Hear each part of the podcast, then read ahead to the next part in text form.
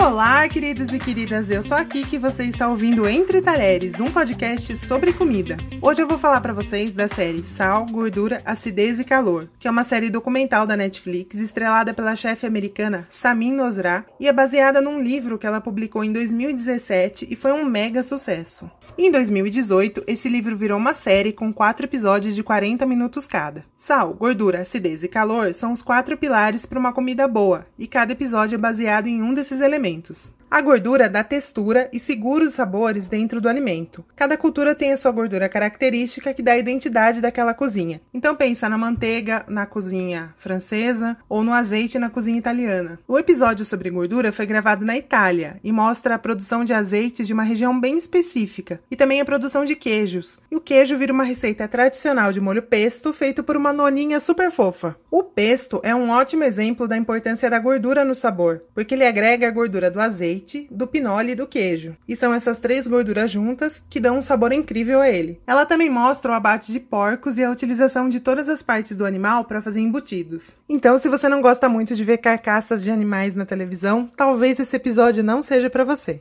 O sal, que realça o sabor natural dos alimentos, ganhou um episódio lá no Japão, onde existem centenas de tipos de sal diferentes. Porque lá eles têm esse paladar para os tipos diferentes de sal. Um sal mais forte para uma comida mais forte, um sal mais suave para uma comida mais suave, tipo um peixe. E lá ela mostra ainda outros elementos que salgam a comida, como o miso e o molho shoyu, que quando são feitos artesanalmente levam até anos para ficar pronto. Só que infelizmente é uma prática que está se perdendo. E ela ainda mostra a diferença que a quantidade de sal faz dependendo do preparo do alimento. Pensa assim, uma colher de sal numa panela de arroz não tem o mesmo efeito de uma colher de sal numa panela de água onde a gente vai cozinhar macarrão, por exemplo. Enfim, o sal quando é bem usado dá vida para a comida. No terceiro episódio sobre a acidez, ela vai para o México, numa província onde tudo leva a laranja ácida no tempero.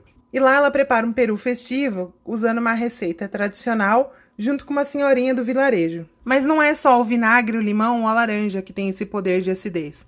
Um vinho, até mesmo um queijo, são ácidos e assim equilibram um prato quando trazem esse toque de contraste. Tudo que passa pelo processo de fermentação é ácido, então o queijo, o vinho, o iogurte, tudo isso tem acidez. E finalmente o calor, que para falar dele, ela voltou para o restaurante onde trabalhou durante muito tempo. Nesse restaurante, a chefe usa uma espécie de fogueira dentro de um forno a lenha, alguma coisa assim, para fazer as preparações. E dentro do forno, ela controla a temperatura de acordo com a posição da comida, a posição do carvão, dependendo do que está sendo cozido.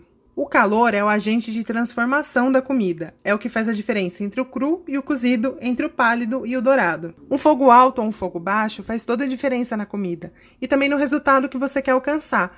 A gente quer deixar aquele alimento crocante ou cozinhar até ele ficar macio? E a gente só chega nos melhores resultados quando presta atenção, tanto na comida quanto no calor. Nesse último episódio, ela faz um prato de infância junto com a mãe, que é um arroz temperado com açafrão que fica na panela até queimar no fundo. Claro que não é simplesmente só deixar o arroz queimar, que nem quando a gente larga ele no fogo, né? É fazer isso de um jeito que você consegue virar ele numa travessa e aproveitar aquela casquinha dourada. Tem toda uma técnica, lógico. A Samin vai nos lugares, come com gosto, experimenta de tudo, é o tipo de pessoa que você vai querer ter como amiga por perto. A fotografia da série é linda, bem naquele padrão visual da Netflix, que mostra as comidas de perto, sendo preparadas, uma coisa maravilhosa. Mas o bonito da série são as pessoas, porque ela não foi atrás dos grandes chefes, ela foi atrás da tiazinha da feira, do pequeno produtor, de gente comum. O livro tá na minha wishlist, assim que eu comprar ele vai virar resenha aqui e a Samin já tá escrevendo o próximo livro, que eu nem sei sobre o que se trata, mas eu já quero. Você já viu essa série? Gostou? Conta pra gente. Usa a hashtag podcast Entre Talheres nas redes sociais.